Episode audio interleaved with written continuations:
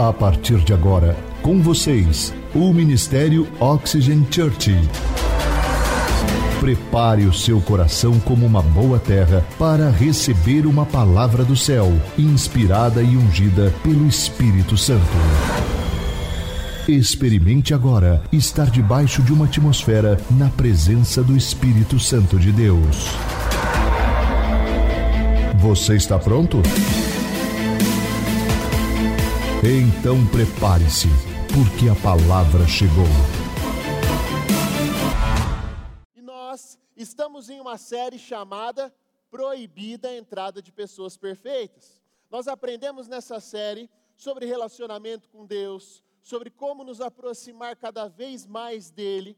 E nós vemos sinais da sua presença aqui em nossas reuniões, cada vez mais pessoas chegando para aprender com Jesus. E esse é um sinal dos grandes avivamentos, de grandes avivamentos. Em nossa casa, nós vemos isso a todo tempo acontecendo de forma dinâmica. Essa é uma igreja viva. Agora eu entendo perfeitamente. Quando o pastor Claudinei vem aqui e fala assim: Olá, igreja linda de Jesus. Porque é uma igreja linda, uma igreja que está crescendo constantemente e de forma saudável. Isso me faz lembrar da história dos grandes avivalistas, pessoas que foram importantíssimas na história do cristianismo. Por exemplo, George Whitfield, um homem que orava oito horas por dia e tinha uma vida de dedicação e devoção a Deus. William Seymour, ele orava, por exemplo, sete horas por dia, olha só que incrível. Martinho Lutero, pai da reforma, ele orava três horas por dia. John Wesley orava pelo menos duas horas todos os dias. E no Salmos, capítulo 1, no versículo 1, vai dizer assim: ó, se você que está com a sua Bíblia, o seu aplicativo, ou você pode acompanhar aqui no nosso LED, diz assim: Bem-aventurado o homem que não anda segundo o conselho dos ímpios, nem se detém no caminho dos pecadores, e nem se assenta na roda dos escarnecedores. Antes, o seu prazer está na lei do Senhor e na sua lei ele medita de dia e de noite. Quando nós olhamos para esses números, para essas métricas desses grandes avivalistas e também para o salmista que medita na lei de dia e de noite, a gente pensa assim: esses caras não tinham uma vida como a minha. Como é que esses caras oravam tanto tempo? Como é que eles se dedicavam tanto a uma vida de devocionais? E o salmista, então, que meditava de dia e de noite, esse homem não come, esse homem não dorme, ele fica o tempo todo meditando na palavra. Como é que funciona isso? Existe um grande segredo a ser desvendado acerca da vida desses homens, e é sobre isso que nós vamos falar hoje. A nossa vida, ela é muito corrida, muito agitada. Os nossos compromissos nos consomem o tempo todo como palha seca no incêndio. Parece que o tempo escorre pelos nossos dedos e nós não temos tempo para mais nada. Quem aqui já teve a sensação de que o seu tempo é menor do que o das outras pessoas? Esses dias eu estava num dia muito produtivo e eu pensei, Deus, eu acho que o Senhor fez o meu dia com quatro, cinco horas só. O meu não tem 24, porque quando eu chego no trabalho já está na hora do almoço. Quando eu saio do almoço já está na hora de buscar o meu filho na escola. Quando eu pego ele na escola já está na hora de chegar em casa, jantar e dormir de novo. Parece que o tempo está cada vez mais escasso, mais reduzido. Acho que todos aqui têm essa sensação. Às vezes eu já pensei, não é possível, parece que o dia tem menos de 24 horas. A verdade é que todos nós temos o mesmo tempo, as mesmas 24 horas. A diferença desses homens que eu falei com vocês agora e do salmista para nós, para nossa realidade, é que eles viviam uma vida de adoração a Deus. Em todo o tempo, eles estavam conectados com Deus de alguma forma, através de uma vida de adoração. Por isso, o título da mensagem de hoje é Vivendo em Adoração. Se você está anotando, ou no seu celular, no seu bloco de notas, você anote os tópicos dessa mensagem, porque hoje Deus vai falar de forma profunda com você. São dicas valiosas para transformar o seu relacionamento com Deus. Quando dizemos a palavra adoração ou vida de adoração, logo vem à nossa mente um momento com música, né? Quem pensa em adoração aqui como música? Oh, vamos a um momento de adoração, você já pensa na música, pensa numa canção ali que fala de Deus, que remete a Deus. E eu também, por muito tempo, pensava que adoração era música. E ouvir uma boa música, claro, tem sim os seus benefícios. Por exemplo, um estudo realizado pelo Conselho Global de Saúde Cerebral mostra que ouvir ou tocar uma música de maneira poderosa, ela pode estimular o cérebro, pois afeta diferentes regiões do órgão, incluindo aquelas envolvidas da audição, coordenação motora, atenção, linguagem, emoções, memória e habilidades de raciocínio. Dessa forma, ajuda várias partes cognitivas a trabalharem juntas. No campo da memória, por sua vez, o estudo diz que a música pode ajudar as pessoas a evocar lembranças e emoções que foram significativas para elas. Ouvir uma melodia também ajuda na gestão do seu estresse e promove o bem-estar mental. Sem dúvida, ouvir uma boa música é benéfico. Tanto que nós temos aquele ditado: quem canta, seus males espanta. E de fato, quando ouvimos uma boa música, nós nos sentimos revigorados após ouvir uma canção. Mas adorar é muito mais do que cantar, adoração é muito mais do que música. O nosso líder do louvor, Vini Del Boni, ele tem experiências comigo em relação à música. Eu geralmente não mando apenas o nome da música para ministrar no domingo, mas eu faço questão de cantar um trecho para ele no WhatsApp, para demonstrar ali os meus dons e habilidades musicais. Ele me elogia, né? Ele está fazendo quase com que eu acredite que eu posso cantar no louvor em breve. Vamos ver. Deus está fazendo. Mas apesar de sabermos que a música tem seus efeitos inegáveis, ainda assim precisamos entender que a adoração não é música. Podemos adorar a Deus enquanto estamos cantando ou ouvindo uma música, porém, adorar é muito mais do que cantar. Existe uma vida de adoração que agrada a Deus, e estamos em uma jornada de encontro com Ele. E a primeira coisa que nós precisamos saber sobre Ele é que Ele procura adoradores. Eu quero ler com você um texto em João capítulo 4, no versículo 23, diz assim: No entanto, está chegando a hora, e de fato já chegou, em que os verdadeiros adoradores adorarão o Pai em espírito e em verdade. São estes os adoradores que o Pai procura. Perceba, Deus está procurando pessoas que o adorem em espírito e em verdade. Veja, Deus está procurando pessoas nesse estilo, pessoas adoradores verdadeiros, pessoas que o adorem em verdade e não em mentira. Pessoas que falam que o seu coração está transbordando, pessoas sinceras, que admitem as suas falhas, que enxergam os seus erros, que estão com o coração aberto diante de Deus e buscando redenção alguma semelhança com os imperfeitos? Total, somos nós que o Pai está procurando. Somos nós que estamos aqui treinando, nos esforçando para estarmos cada vez mais perto e conectados com Deus. Melhor do que buscar a Deus é ser encontrado por Ele. Busque isso em sua vida. Um ambiente de adoração atrai a presença de Deus. Deus procura lugares onde Ele é honrado, adorado, respeitado, querido. É esses ambientes que formam um ambiente propício à adoração. Eu quero te incentivar a criar esse lugar de adoração. Nós estamos num lugar como esse, porém lá na sua casa, no seu quarto, num lugar reservado, você precisa ter um lugar de encontro. Eu tenho um lugar na minha casa e nos últimos meses, com mais frequência do que nunca, ele tem me acordado por volta das duas e meia, duas da manhã, para poder falar comigo. Ele tem me buscado lá na cama e tem me levado para esse lugar de adoração. Eu tenho uma cadeira e eu viro ela para o quintal da minha casa. E aí o sono já foi embora mesmo, porque ele me acordou e eu sento nela e falo: Espírito Santo, o que, que o Senhor quer falar comigo?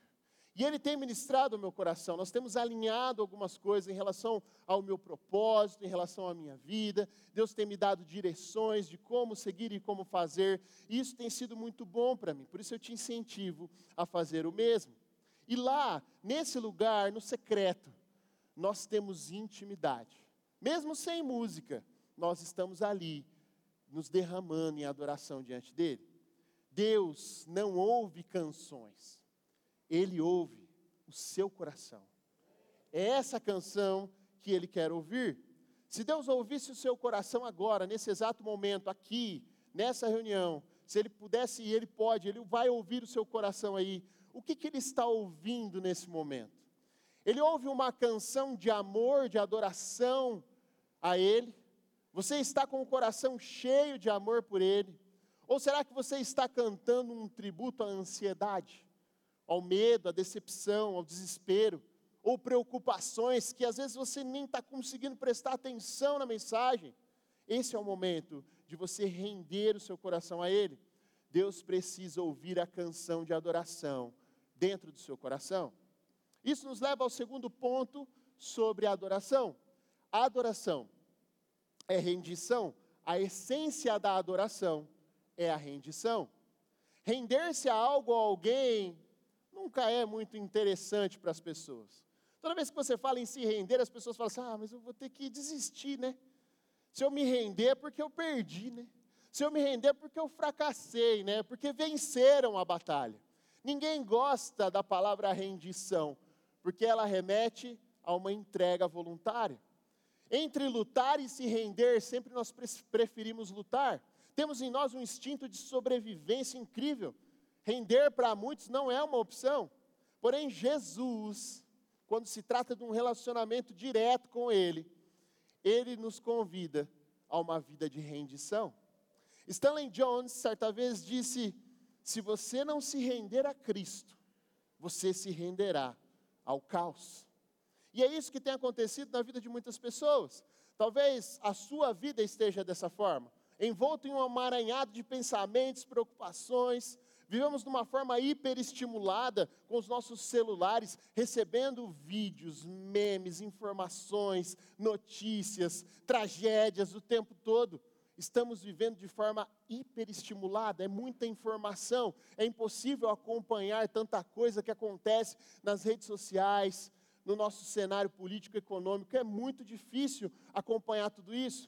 O risco que nós corremos é de entrar em um colapso mental e cair nessa frase do, do, do, teólogo americano que diz: se você não rende a Cristo, você se rende ao caos. Muitas pessoas estão rendidas ao caos deste mundo. Estão aí vivendo apavoradas, ansiosas, preocupadas, porque elas estão recebendo essa quantidade de informação e estão armazenando dentro delas. Mas ainda há esperança para nós. O Pai está nos procurando, está procurando os verdadeiros adoradores, e o segredo para se render a Ele é entregar as nossas vidas nas mãos dEle. É entender que não temos o controle de nada, tudo está nas mãos de Deus. Olha só o que a Bíblia diz em 1 Coríntios capítulo 6, no versículo 19. Acaso não sabem que o corpo de vocês é santuário do Espírito Santo? e que habita em vocês, que lhe foi dado por Deus e que vocês não são de si mesmos? Você sabia dessa? Nem você é de você. Nem você se pertence. Olha que coisa. Somos tentados a acreditar que a vida é nossa. Nós somos tentados a acreditar que os bens que nós adquirimos são os nossos. Nós temos a pretensão de acreditar que os filhos que nós geramos somos nossos. Nós temos esse pensamento de posse sobre as coisas, sobre as pessoas, sobre as circunstâncias, mas a Bíblia está dizendo que nem você é de você, nem você se pertence. E os jovens, quando atingem a maioridade?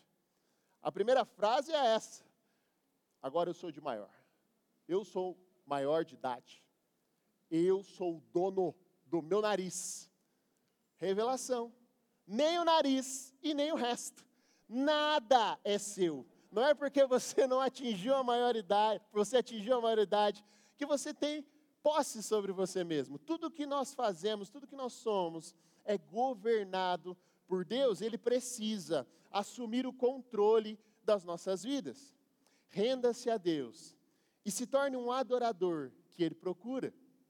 Isso nos leva para o terceiro ponto sobre a adoração como é que nós vamos viver essa vida de adoração, de conexão constante com Deus? Viva aos pés de Jesus.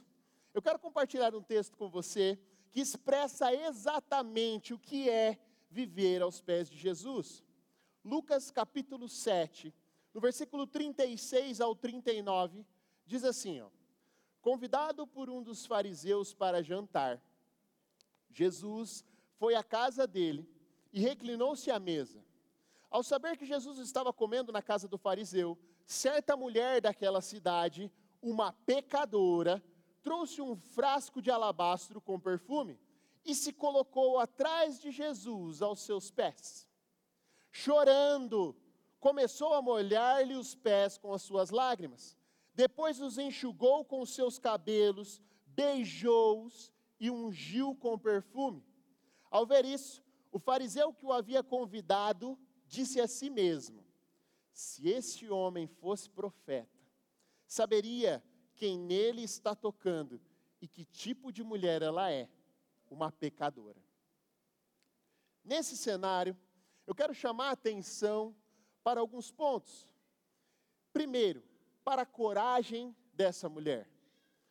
Do, em dois pontos nesse texto, a palavra fala que ela era pecadora. Lá no começo, faz questão de reforçar pecadora. Lá no final, o cara falou em pensamento, mas fizemos questão de escrever pecadora. Ela era taxada, rotulada como uma pecadora. E ela se encheu de coragem para ir nessa casa, para aparecer nessa cena e se derramar aos pés de Jesus. Coragem não é a ausência do medo. Para se tornar um adorador é preciso ter coragem. Provavelmente essa mulher estava com muito medo.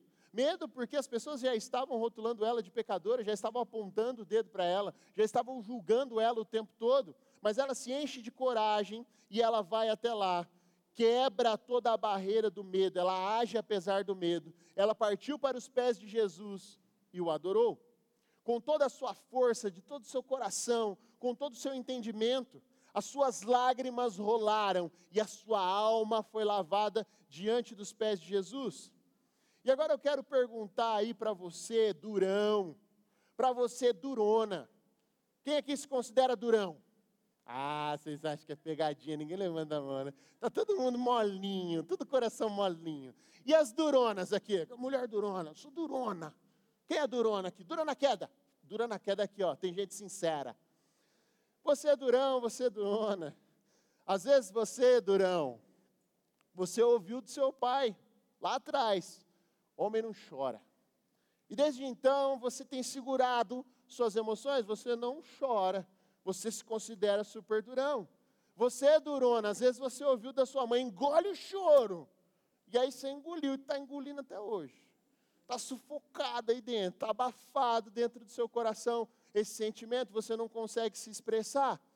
Aquela mulher talvez estava com um choro engasgado há muito tempo, um choro abafado dentro do peito, e nós vamos entender a história dela mais a fundo, e você vai saber o porquê que ela estava segurando esse choro. Os verdadeiros adoradores, eles não se importam com os olhares, eles não se deixam levar pelos comentários. Talvez já te disseram aqui, ah, mas você vai lá, lá na igreja? Mas para que, que você vai na igreja? Né? As pessoas falam assim, mas por que você foi na igreja? Ah, eu te vi, eu vi seu store. Você estava na igreja? Você vai à igreja? Não é? Eles julgam até com o comentário que eles fazem, porque eles são irônicos. Mas aquele que quer adorar, ele não se deixa levar pelo que as pessoas estão dizendo. Ele continua firme no seu propósito, ele continua adorando. Não se deixe levar pela opinião alheia. O lugar de adoração que você precisa preparar para Deus está sendo feito em seu coração. E você precisa admitir os seus erros, se derramar aos pés de Jesus, vencer toda a vergonha, todo o medo, para que você possa se derramar aos pés dele. Nós estamos aqui no melhor lugar. Nós proibimos a entrada dos perfeitos nós preparamos um lugar onde os imperfeitos podem derramar o seu coração, sem julgamento aos pés de Jesus. Essa é a nossa casa oxigênio. E olha só o que a Bíblia diz em Jeremias 29, 13: Vocês me procurarão e me acharão quando me procurarem de todo o coração.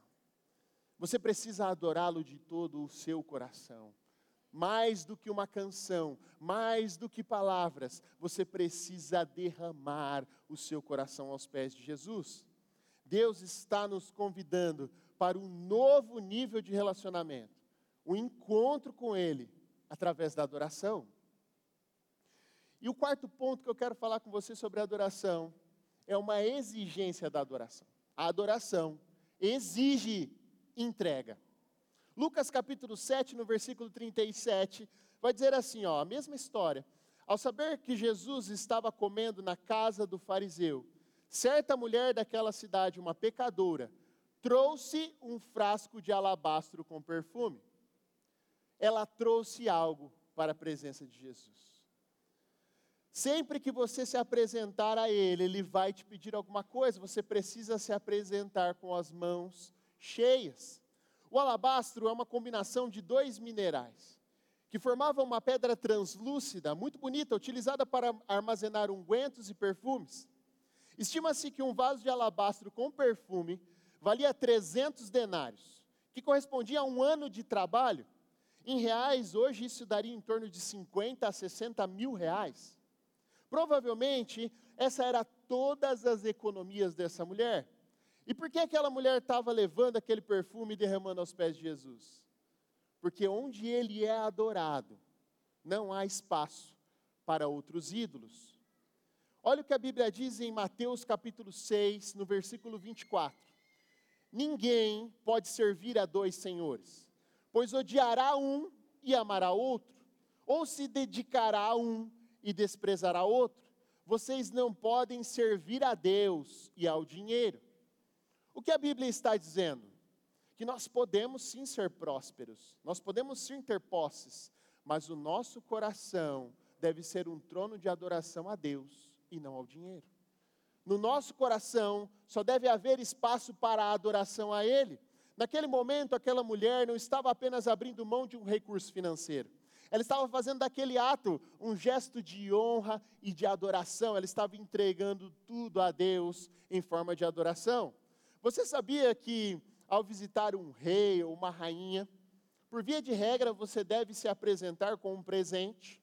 Em algumas culturas, estar na presença do rei sem um presente nas mãos é uma grande desonra, uma grande vergonha. Em outras culturas, é passível até de morte, se você chegar de mãos vazias já era, você morre. E olha só o que a palavra de Deus diz sobre o nosso rei em Deuteronômio 16, 16. Três vezes por ano, todos os seus homens se apresentarão ao Senhor, o seu Deus, no local que ele escolher, por ocasião da festa dos pães sem fermento, da festa das semanas e da festa das cabanas. Nenhum deles deverá apresentar-se ao Senhor de mãos vazias.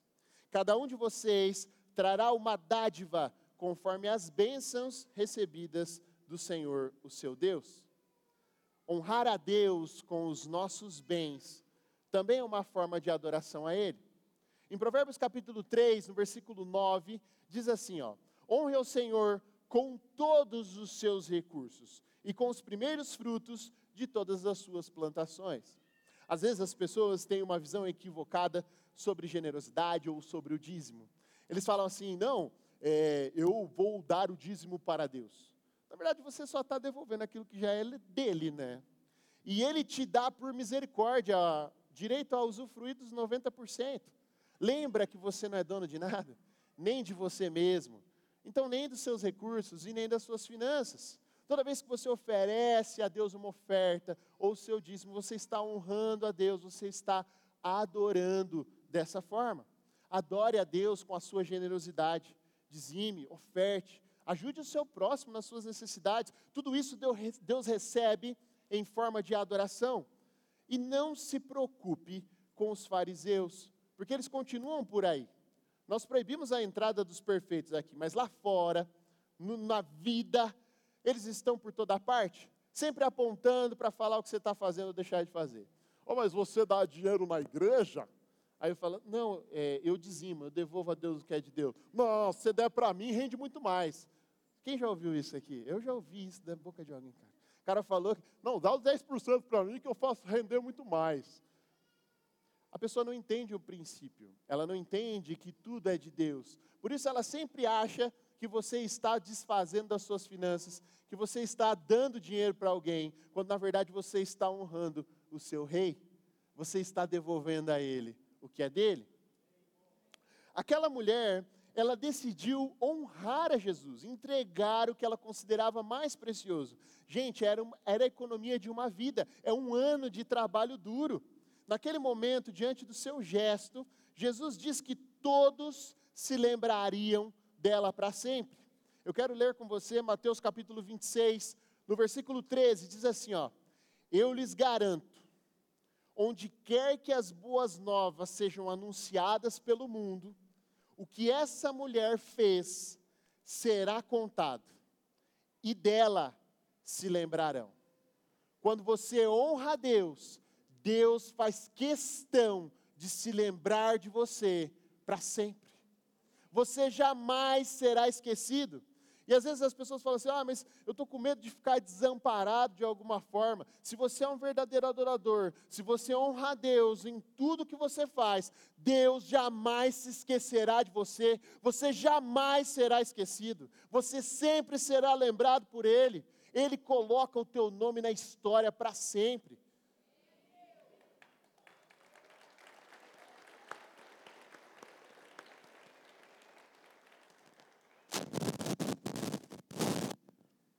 Quero contar uma história para você que aconteceu comigo.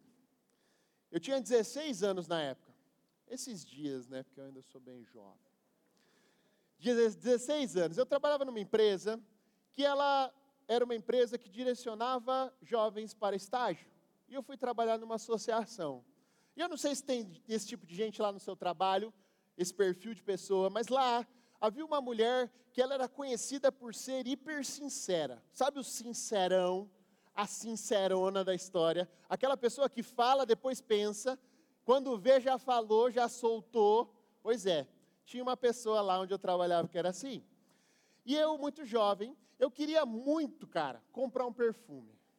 Olha só, para você parece bobo, mas eu gostaria muito de comprar um perfume perfume bom. Sabe aquele perfume bom que você passa e fixa e fica por um bom tempo? Pois é, eu tinha essa vontade de comprar um perfume. E até então não trabalhava, comecei a trabalhar, porém, um salário do estagiário, a gente sabe que não é aquelas coisas assim. E não daria para comprar o perfume logo de cara. Mas eu recebi uma proposta num dia de manhã, quase que recusável. Chegou um rapaz com uma sacola e ele me ofereceu alguns perfumes. E dentre os perfumes tinha o perfume que eu queria. Aquele perfume da propaganda. Eu falei, ah, agora eu vou andar cheiroso para sempre. E quando eu perguntei o preço, então, ele falou, era baratinho, perfume bom e barato. Aí eu falei, nossa, que oportunidade, né? Gente, por que será que ele está vendendo tão barato assim? Era a embalagem igualzinha do original, era tudo igualzinho. Ele falou, só que é, é paralelo. Falei, paralelo? Não tem problema.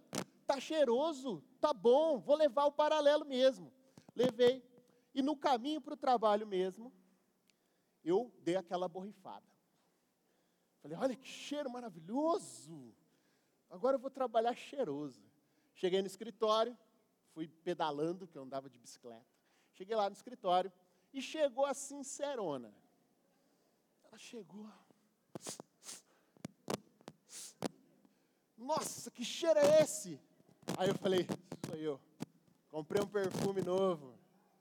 Aí ela falou assim: Que perfume que você comprou? Eu falei: Esse aqui, ó, e baratinho. Ela olhou e falou assim: Meu filho, você merece coisa melhor. Que perfume vagabundo é esse? Eu falei para ela assim, falei, mas assim? Ela falou, não, isso aqui não vale o frasco. Essa porcaria não vale o frasco que ele foi embalado. E eu fiquei decepcionado. Daquele dia, eu sofri uma alergia terrível. Depois que eu passei o perfume, saí no sol, meu pescoço começou a coçar, E aí eu entendi exatamente o que ela estava dizendo: que aquele perfume não valia o frasco. E às vezes você está aqui hoje, e você está numa situação que você está como aquela mulher, a mulher do vaso de alabastro. Ela, aquele dia, ela não derramou só perfume aos pés de Jesus.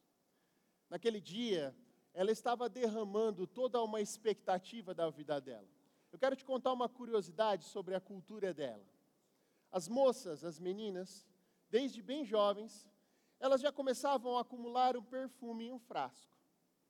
Por quê? Porque quando elas se casassem, elas estariam já preparadas para se perfumar para a noite de núpcias. E como esses perfumes não eram baratos, elas iam acumulando com seu trabalho, grama a grama, gota a gota, para então chegar no dia das núpcias, elas terem uma reserva de perfume separado para essa ocasião.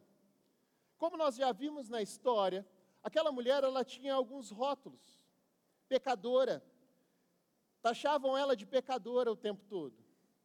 E toda a esperança que ela tinha do matrimônio, talvez já tinha ido por água abaixo. Ela não derramou só perfume aos pés de Jesus. Ela derramou uma frustração. A inocência roubada, aquilo que foi tirado dela, de toda a esperança de um matrimônio, ela estava derramando aos pés de Jesus, porque para ela já não fazia mais sentido armazenar perfume, afinal, seria difícil alguém casar com ela agora, porque ela já estava sendo chamada de pecadora. E às vezes você está aqui hoje, e você tem algo dentro do seu frasco, dentro do seu coração, que você carrega dentro de você há muito tempo uma esperança que você tinha de abrir um negócio, um planejamento que você tinha de empreender, um plano que você tinha de subir de cargo, de fazer algo, de passar numa faculdade, de prestar um concurso público, e agora, depois de tanto tempo, você já perdeu a esperança. Você viu que você já não consegue mais com as suas próprias forças, e você está aí com isso guardado dentro de você Sabe quando que você vai conseguir romper, quando você vai conseguir realizar tudo isso que você tinha planejado? Quando você derramar aos pés de Jesus. É necessário você derramar todas as suas expectativas aos pés de Jesus. Só um minutinho. Ai. Você precisa derramar aos pés de Jesus o seu perfume. Porque tudo isso que você tem guardado no seu coração, talvez não valha o frasco que ele está guardado, que é o seu coração. Às vezes você brigou com alguém no passado. Obrigado. Vocês estão me ouvindo agora? Às vezes você brigou com alguém no passado. E você disse naquela ocasião: o que é seu está guardado. Está guardado aonde? Aonde você guardou esse sentimento? Aonde você guardou essa vingança? O que você tem carregado e está guardado no seu coração? Não vale o frasco. Chegou a hora de você derramar aos pés de Jesus. Às vezes você criou